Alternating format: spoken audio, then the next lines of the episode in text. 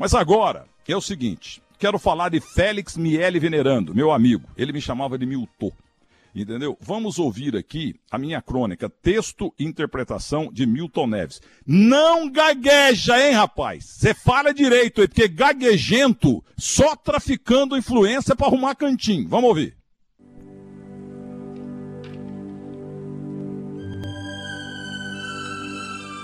Ô pai, pai, que, que é frangueiro, pai?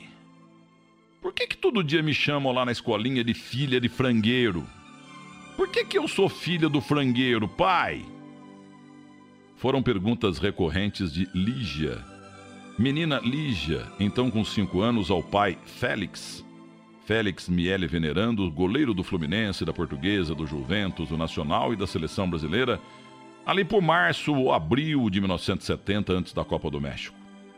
E o Félix pacientemente dizia à filha Lígia, menininha de cinco anos, que ela era filha de um frangueiro, porque ele, Félix, tinha sido vendedor de frangos em feira de São Paulo quando moço e o apelido ficou, para ela não ligar, não.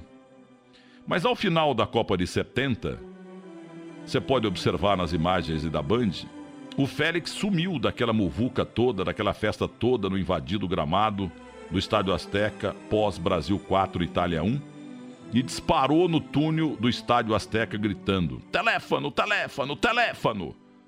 Lá no campo, Pelé pelado, Rivelino pelado, Tostão pelado, arrancaram tudo deles, chuteira, calção, camisa, aquela, o pessoal carregando nas costas o Pelé, o Zagalo, aquele negócio todo, mas o Félix não quis saber de festa. Procurou o primeiro túnel e entrou gritando: teléfono, teléfono, teléfono, na primeira sala aberta que lhe ofereceram o Félix tirou da sunga saqueira que sempre usava dentro do calção, tirou um papelzinho com os números dados a ele pelo saudoso repórter carioca do Jornal do Brasil, Odemário Touguinhó, com o qual trabalhei no rádio aqui em São Paulo uns tempos. O Oldemar ensinou o Félix lá na concentração como é que fazia ligação para São Paulo, para o Rio, para o Brasil. Para fazer o chamado International Collect Call, ligação internacional a cobrar, para Embratel, no Rio de Janeiro, onde ele morava.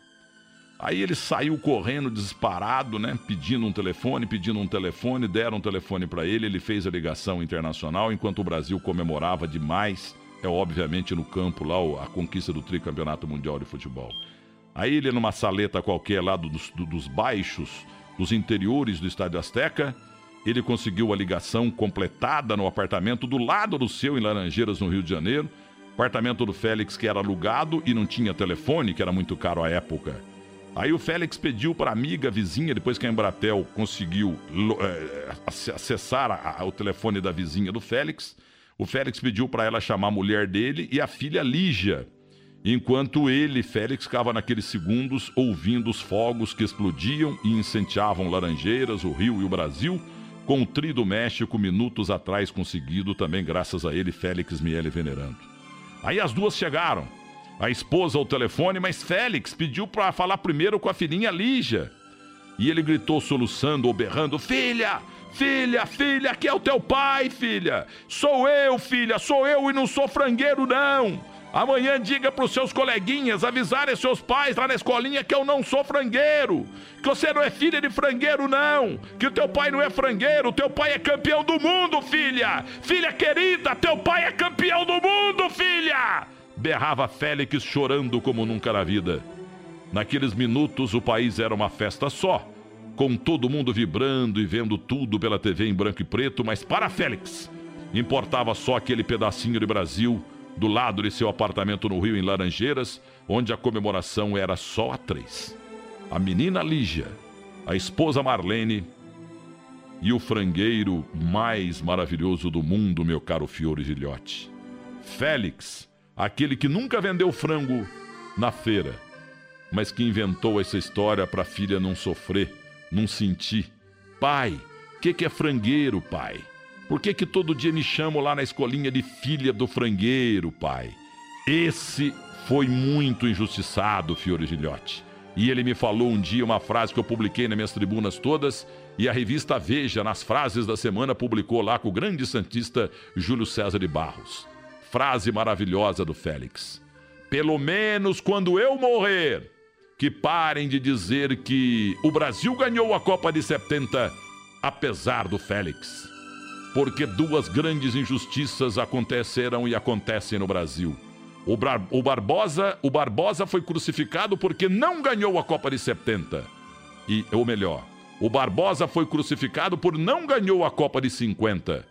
E eu, Félix, fui crucificado porque ganhei a Copa de 70. Ele nunca será esquecido, né, Fiore? Eles ficarão por todo o sempre, incrustados na ternura e na sinceridade do nosso cantinho de saudade.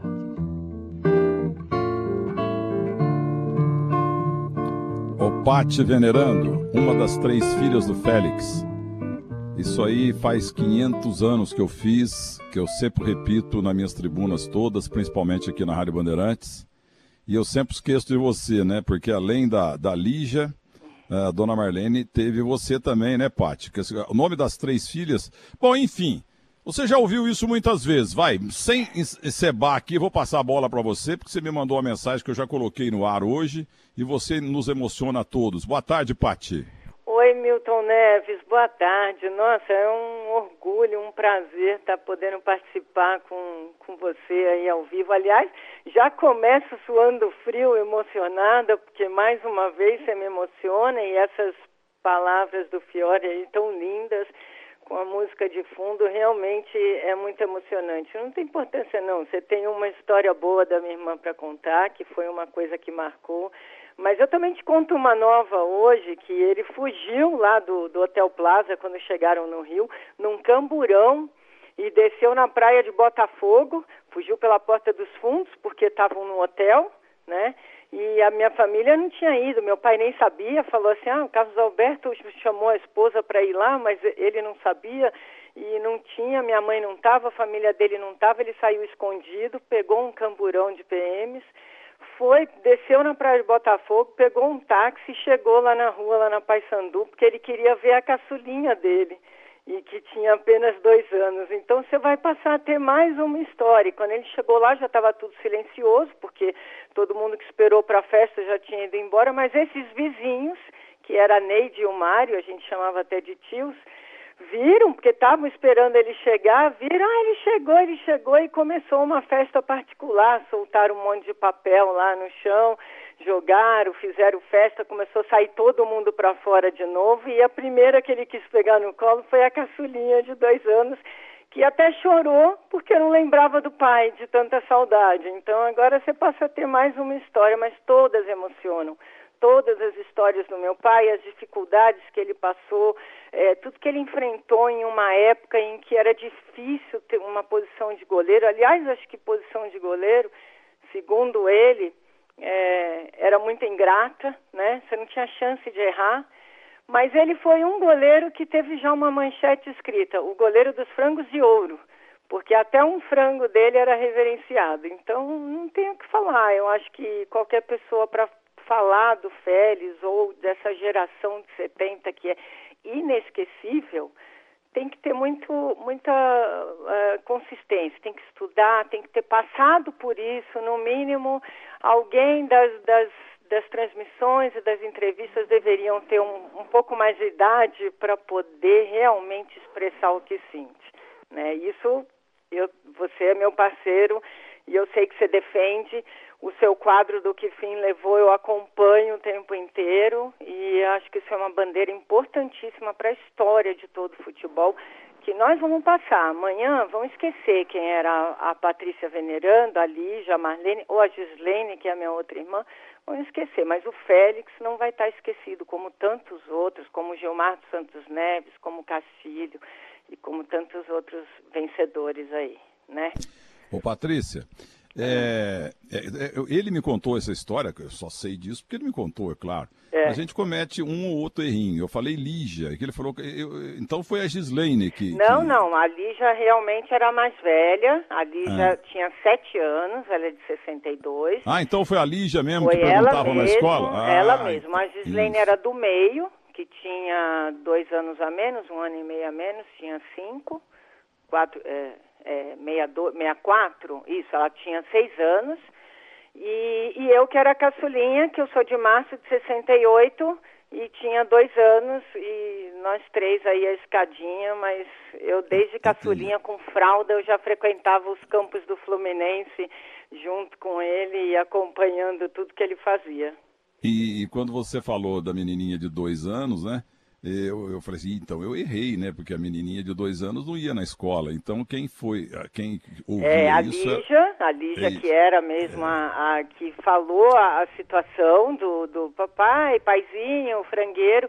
E ele quando foi lá no, realmente no telefone falou é, pode falar que seu pai não é frangueiro, nós somos campeões do mundo. E ela falou para ele e ele se debulhou em lágrimas, que aí ela falou assim, paizinho, paizinho, você saiu daqui, estavam te xingando de frangueiros e, e agora você volta campeão. Aí ele começou a chorar e largou o telefone.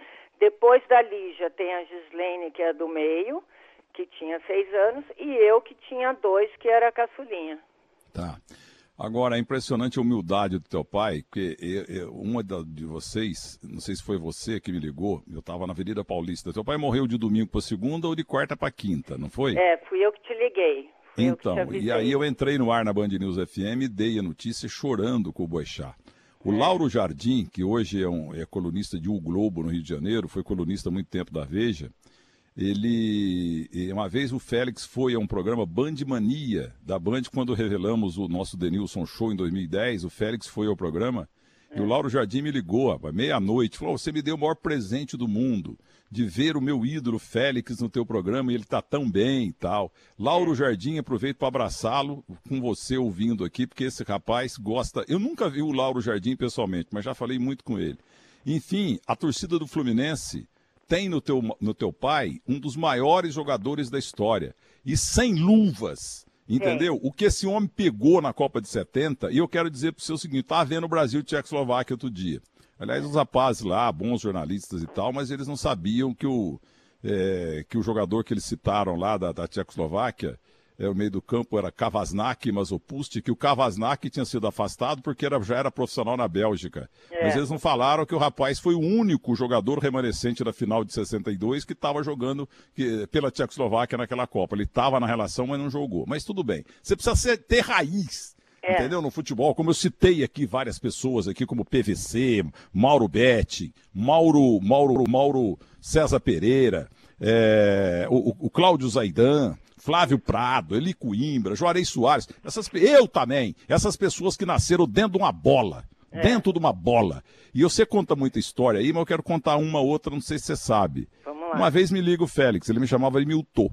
É. Milton, pô, que legal, hein? Gostei ontem do sapato que você deu pra turma lá. É. E, mas escuta aqui, mas você me mandou três pares outro dia e, e tem uma coisa que tá me incomodando. Olha a honestidade de um campeão do mundo é que um ficou muito apertado e dois ficaram muito grande. Eu vou levar aí para você na Vida da Paulista, você troca os três para mim? Eu falei, ah, Félix, você tá brincando, pô. Você vai dar esses três pares para algum amigo, algum neto e tal, e eu vou mandar mais três para você que não quer. Ele pegou, falou lá, 41, 42. Quer dizer, o teu pai queria devolver os sapatos é, para receber depois o número certo. Quer dizer, isso não existe. É, ele era mesmo. Não, meu pai, isso eu até é, como eu andei sofrendo esses dias, apesar de ter emoção e felicidade de rever os jogos, e aliás, rever de forma melhor, né? Porque é, eu já via desde cedo, mas eu não vivi na época, mas eu sempre fui assistindo e acompanhei. Vimos esses jogos várias vezes juntos, eu e ele, e a família também e tal. Mas eu andei sofrendo porque realmente isso que você citou é, me incomodou demais. Eu fiquei muito triste de ver que, é, apesar de quererem fazer uma homenagem para os 50 anos do TRI e tudo mais, é, as, e apesar de serem ótimos jornalistas, não estou questionando nenhum deles lá, especificamente, mas falta um pouco de, de, de experiência, de aprendizado, de lição de casa para saber tudo o que aconteceu lá, né? Eu acho que é, sempre faz falta um, um repórter, um jornalista que seja daquela época para ter propriedade mesmo do que se sentiu e do que se viveu, porque é diferente você pegar uma moça que hoje tem muitas mulheres no futebol, graças a Deus, eu amo, joguei futebol, né?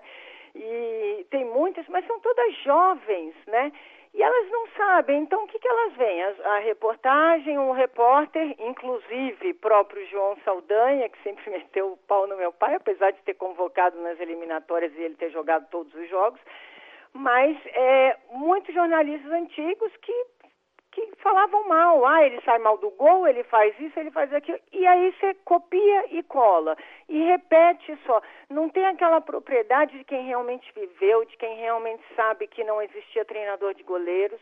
Meu pai passou a ter treinamento de goleiro só em 72 foi através do Chirol e do treinador lá do Fluminense. Sabe como que treinava? Ele ainda brincava, ele falava assim, é, a minha corcunda eu acho que foi para as costas, porque falavam da, da mochila dele lá, foi para as costas porque é, eu treinava, quando começou a ter o treinamento específico para goleiro, sabe como que chutava a bola? Não era bola de futebol, que já era pesada, era bola de basquete. O cara treinava eles defendendo chute com bola de basquete. Né? Então tem muito que eles aprenderem ainda e buscar informação para poder falar. Eu fiquei muito chateada assistindo o jogo contra o Peru, que de repente quem estava comentando falou, é, o nosso goleiro era ruim, mas o deles era pior. Isso, olha, eu acho que para uma homenagem e para os títulos que meu pai ganhou, não só na seleção, como tricampeão numa seleção extremamente vitoriosa, que todos eram unidos, todos defendiam, é, cada jogador lá dentro, eram todos muito unidos. É, é, nossa, até me perdi. Ele não cabe alguém agora comentar uma coisa dessa, sabe? Cabe o quê? Homenagear. O próprio jogo contra a Inglaterra, cara, desculpa, Milton, a Inglaterra foi campeã quantas vezes? Uma, né? Uma. Em 60... Foi uma vez só e roubado na Copa de 66. De 66, numa Copa extremamente violenta e tudo mais. Né? Passou o jogo Brasil-Inglaterra, ótimo. Banks é um goleiro sensacional, foi campeão em 66, fez aquela defesa, salvou a cabeçada lá do Pelé. Eu acho que enaltece muito até por ter sido do Pelé. Agora, no jogo da Inglaterra, todas as curiosidades eram só sobre a Inglaterra, sobre o Banks.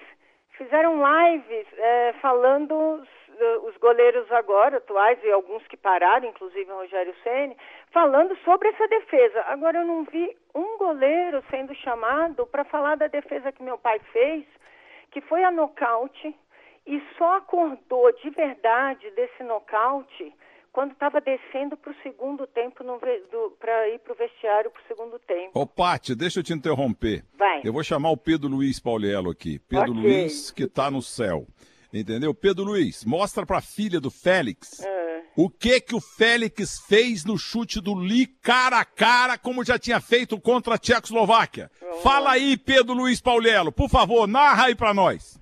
Gonçalves girando para o meio. Vai tentar a descida Mallory. Buscando uma brecha pelo miolo. Para. Olha pela direita. Viu fugindo um homem pela ponta. Lançou. Adiantou bem. Corre o ponteiro. Cruzou de primeira com perigo. Pode cabeceia. Espetacular a defesa. E depois, quando sobrou o rebote, Félix foi para o balão. Pode quis alcançar o balão no rebote ao melhor ali. E acabou chutando o goleiro brasileiro. E me parece que apanhou feio. Não acredito que tenha sido voluntário o lance. Mas a defesa de Félix era definitiva, Juarez. Eu gostaria de salientar dois aspectos. Primeiro que Everaldo e Paulo César que dá combate, os dois não acreditam na descida do lateral right. Daí que saiu o perigo. E Félix acabou se contundindo efetivamente. Lee acertou-lhe um pontapé. E, e, um, e, um, jogador citado pelo Pedro Luiz aí morreu de vítima de coronavírus, jogador da Inglaterra, é. outro dia. Agora, a senhora ouviu aí, dona Patrícia? Ah, é Você viu o que, que o Pedro falou? Agora, uma coisa que eu não concordo, o Li, que depois recebeu um coice do Carlos Alberto de forma é. errada, é. porque o Carlos Alberto podia ter sido expulso de campo e foi uma falta na cara do Félix ali na, na, na, na meia-lua. É. É, o, o, o Li não chutou o Félix por querer, não. Ele tentou acertar a bola, porque o Félix fez um milagre com a mão direita sem luva e, e salvou aquele gol. Quero ouvir de novo. Quero ouvir de novo, porque ali, meu amigo, a conversa, o jogo estava empatado. Não, sabe? Aí não ia ter, sei lá, gol de Pelé, gol é. do, jogada do Pelé, do grande Tostão e do Jairzinho. Vamos ouvir de novo aqui, Pedro Luiz. Washington girando para o meio. Vai tentar a descida Mallory. Buscando uma brecha pelo miolo. Para. Olha pela direita. Viu fugindo um homem pela ponta. Lançou. Aqui andou bem. Corre o ponteiro. Cruzou de primeira com perigo. Pode cabeceia. Espetacular a defesa. E depois, quando sobrou o rebote, Félix foi para o balão. Pode quis alcançar o balão do rebote ao melhor ali. E acabou chutando o goleiro brasileiro. E me parece que apanhou feio. Não é, o Carlos Alberto chegou e deu uma dura no inglês, depois deu um coice nele ali, o grande lateral, o maior lateral direito do mundo, o Pelé da lateral direita, mas ele errou na falta, não sei por que, que o árbitro não expulsou. Tá é. vendo o que, que o Pedro Luiz falou? Espetacular a defesa, é. foi na cara dele. É. É, não, ele, diz, ele dizia que a Inglaterra tinha sido mais difícil, mas ele não tomou um gol exatamente aonde os jornalistas falavam que ele não saberia sair do gol, que ele não saberia defender e tudo mais. Eu já ouvi ele falando que o Lee poderia ter evitado esse choque. Não só ele, mas alguns outros jogadores, companheiros, inclusive o, o, o Capita. É, e ele foi escolhido para devolver, né? porque não tinha jeito. Alguém não, o Carlos. Alberto pediu pro Pelé, entendeu? É. Que o Pelé sabia bater sem, é, sem ninguém notar. É. Só que começou a demorar muito. Na primeira dividida, o Carlos Alberto desceu o sarrafo nele, mas foi uma coisa imprudente. Foi. Ele merecia expulsão. Ficaram todos revoltados. E, e eu, meu pai só acordou de vez, ele levantou, continuou jogando, mas ele estava no automático. Igual alguém que leva um nocaute mesmo. Ele não lembra, isso ficou apagado da memória dele. Quando ele começou a descer a escada do vestiário, ele, epa, ele parou. E ele fala, tava o Gerson do lado dele descendo, falou, o que que foi? Ele falou, eu não sei mas agora eu voltei. E aí, aí continuou, e aí ele, ele realmente só se lembra quando ele estava descendo o vestiário, coisa que hoje em dia seriam tirado ele de campo, porque uma pancada na cabeça já tira o jogador, mesmo que ele nem apague muito, nada muito sério, mas se sentir alguma coisa ele já tira. Mas ele só acordou de vez quando ele estava descendo para o vestiário. Então, quer dizer, ainda bem. E foi o jogo que ele não tomou gol. E ele falava: se eu tomava gol, eu tomava quando eu podia, porque o meu time já estava ganhando. E aonde ele teve que defender? Nesse momento, porque se fizesse o gol ia ser um problema. Contra o Uruguai, que também ia ser outro problema. E outro gol que ele comentava, que eu acho que até queria que citar, que foi contra o Peru, que um foi bem pertinho ali entre ele e a trave e tal, ele deu uma virada de pé isso daí só quem está junto sabe, porque ele ainda falou que tinha aumentado a, os, o campo, tinha aumentado a dimensão dos, do campo e tinham mudado, inclusive, as faixas da pequena e da grande área. Nessa mudança de faixa ficou um degrau. E ele deu uma viradinha. Nessa viradinha você perde o, é. o, o o equilíbrio e passou o, por ele. Ô, Paty, estou né? recebendo uma mensagem aqui do Celso Teixeira, o pai dele foi grande apresentador da Rádio Bandeirantes. O Celso Teixeira trabalha na Coirmã Record, trabalhei com ele muito tempo lá na Barra Funda. Ele está dizendo: Félix foi monstro. É. Brasileiros e a família só precisam ter orgulho e gratidão em relação ao nosso grande goleiro de 70. Agora eu falei do dia da, da morte do teu pai. Eu estava dormindo, seis e uns quebrados da manhã. Eu, você que me ligou, né? É, fui eu que liguei. E, então, aí eu entro no ar, no Boechat, no querido Boixá, que está lá com teu pai no céu. Você já e chorou aí no de... telefone comigo, porque você já começou a chorar e não acreditava que tivesse acontecido, que eu lembro. É, então, isso, mas no ar, eu, o que eu lembro mesmo é no ar e tal. Quer dizer, e esse Guilherme Simati, que te localizou hoje. Meu produtor maravilhoso, vai se casar agora com a, com, como é que ela chama? Fa, Fabrícia, como é que ela chama, menina? É o, o terceiro casamento do dia, como, é isso? Não, como é que chama a bonita aí, a menina nova aí? Gabriele Guimarães. Ga Gabriele Guimarães. É, Você vê que tem traída pra tudo quanto é lado, né? Vamos ouvir aqui o momento, então, que ele achou, esse cara acha tudo. Eu e o Boixá na morte de Félix Miele venerando, seis e meia, sete da manhã. Carioca, Ricardo Eugênio Boechat, estava numa agonia danada para entrar no ar aqui, porque eu estou muito triste. Fui acordado hoje pela família do Félix Miele Venerando, nosso grande histórico goleiro da Copa de 70, era goleiro do Fluminense.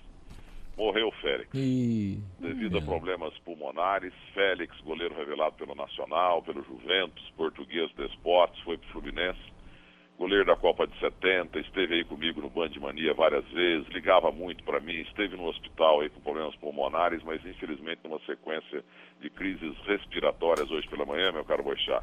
Faleceu o nosso goleiro de 70 e você vai me permitir contar uma história de um minuto. Fiz uma entrevista com ele num programa de televisão que eu tinha chamado Golaço, na antiga Rede Mulher. Ele e o Ado foram ao programa. Eu tenho isso gravado, fotografado e filmado. E quando em 70 contundiu-se o ponta-direita Rogério do Botafogo, um dos 22 do Zagallo, lá no México, aí a comissão técnica estava reunida, Coutinho, Barreira, Lito Toledo e ele Zagallo, para convocar o Mané Maria, ponta-direita do Santos, que estava na lista dos 40. Aí o Ado e o Félix pediram educadamente para participar por 30 segundos da reunião. O Zagallo achou estranho aquilo, o jogador participar de reunião de comissão. Então, o que vocês querem? Eles se anteciparam a um negócio óbvio que a FIFA depois inventaria. Eles falaram, olha, nós estamos aqui, você cortou o terceiro goleiro, que era o menino Leão, só que agora é o seguinte, pode trazer quem vocês quiserem, pode ser o Mané Maria, tudo bem, mas eu, nós sugerimos que venha um terceiro goleiro. Porque nós temos que ganhar essa Copa. Se eu, eu sou titular, o Félix falando, o Ado é o reserva, o lado do lado. Se, um, se eu machucar, entra o Ado. E se o Ado machucar também, vai o Pelé pro gol, um ficou olhando para a cara do outro, descobriram a pólvora. Nossa, é mesmo.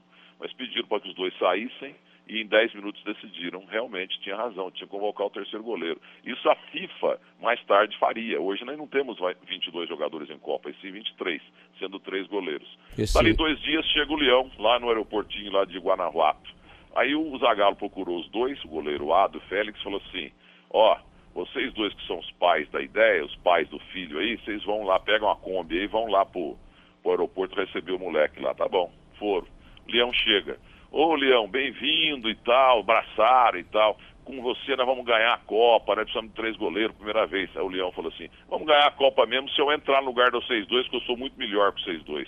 Essa é uma das grandes mágoas dele. E a segunda Não era mágoa... piada, não, não era brincadeira, não. Não, isso é absolutamente verdade. Não, eu sei que é verdade. Pelo... Pera aí, pera, deixa eu contar uma outra história. Portanto, não foi brincadeira do Leão. Não, é uma arrogância eterna. E o Leão era melhor mesmo. O Leão foi um dos melhores goleiros do mundo todos os tempos. Um técnico horroroso, foi um goleiro maravilhoso. Uma outra coisa, ele, quando acabou a Copa de 70, você tem essas imagens aí, o Tostão pelado lá, o Pelé, o Rivelino, todo mundo arrancando a roupa dos brasileiros, e você não vê o Félix. Porque o Félix, quando acabou o jogo, ele me contou isso no rádio, na televisão vezes, chorando. Aí ele saiu do campo, foi lá pro túnel, atrás de um teléfono, teléfono, teléfono, e conseguiu um telefone, ligou num Press Collect Call, ligação internacional com o Brapa, o vizinho dele no Rio de Janeiro, no bairro de Laranjeiras, a filha dele chamada Lilian, até, foi chamado do lado, porque ele não tinha telefone, ele morava num apartamento alugado e não tinha telefone. O telefone naquele tempo era o olho da cara. Completou a ligação lá de uma secretaria da vida lá do Estádio Azteca, a menina, Lígia, a menina chama Lígia. Aí falou assim, chorando, filha, o teu pai é campeão do mundo. O teu hum. pai não é frangueiro. Hum. Pode avisar na tua escola aí no Rio. O teu pai não é frangueiro. O teu pai é campeão do mundo. Entendeu? E é. o que mais deixava ele desesperado é que meninos da crônica esportiva que mal é, tinham nascido um foi falando pro outro, então a coisa que mais deixava ele desesperado era ouvir sempre no rádio e na televisão. É, o Brasil foi campeão em 70, apesar do Félix. Ele fechou o gol contra a Inglaterra foi a maior injustiça com ele, ele morreu chorando, viu? Bom. Ele bom. me contou isso várias vezes. É, é o nosso grande Félix. E hoje eu não vou dar palpite, eu não vou dar nada. Isso. Só queria falar do Félix, tá, tá bom? bom? Então fica um abraço, aí tua homenagem, um beijo. Homenagem comovida do nosso Milton Pitoniza Neves ao goleiro Félix, campeão do mundo 1970, grande nome da história do futebol brasileiro e mundial também, é, grande goleiro da história do Fluminense. E pronto, tá aí. Foi-se o Félix, faleceu esta noite com problemas respiratórios. A homenagem do nosso Pitoniza, comovida e sincera, evidentemente. Obrigado, Alcimate. O, o, o, Simate é um monstro. E, Paty, estou chorando de novo. Eu também. Eu também. É... Não, isso aí, essa história, eu preciso respirar, porque senão não consigo falar. É, essa história é real, realmente ele ficou muito chateado quando cortaram o Leão. O Leão e o Ado tinham 20, 21 anos, parece, né? Eram jovens. E o Leão saiu muito chateado, ficou bravo, saiu chutando lata e tal. E aí, quando teve a contusão do Roberto, ele falou, todo mundo, o Zagalo falando lá quem que eu chamo, quem que eu chamo, e aí ele chamou o Ado realmente de canto e falou. E o Mané Maria, ponta direita do Santos, no lugar do Rogério. É. Falou assim, pô, vamos falar para chamar o menino, porque se eu machuco e só tem você, aí fica sem você, se você machucar, como faz e tal. E existia uma coisa que ele também comentava, que quando o Saldanha saiu e entrou o Zagallo, o Zagallo era alguém que comandava, porque tem muita gente que fala assim, ah, o Zagallo deixava o Gerson falar, o Carlos Alberto. Não é que ele deixasse, a palavra final era do Zagallo, mas ele ouvia a opinião, porque os caras sabiam como era estar dentro de campo e jogar, e ele ouvia a opinião. Então tinha uma comissão que eles fizeram, tipo assim, uma, uma cúpulazinha para poder levar os problemas que pudessem ter para uma reuniãozinha seleta. Que era ele, eu acho que era ele, Gerson, Carlos Alberto, Piazza, e acho que tinha mais. É, um. eram os três líderes. É, Brito. E o Brito, é, eram, eram os líderes. Então, para tipo assim, ah, teve uma discussão no treino, quem que vai resolver? Chamava os três, chamava, olha, vamos se acertar. Então, eles diziam que eles eram muito unidos, que o Zagallo permitia isso. E aí, nessa, nessa conversa, falaram, pô, você não tem mais ninguém para chamar.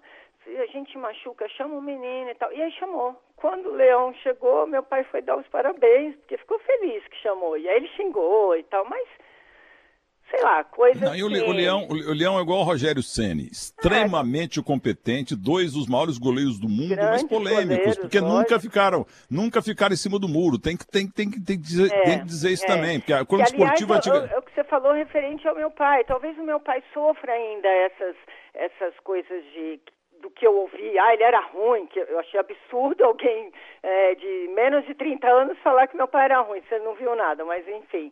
É, ele era um cara que batia de frente e que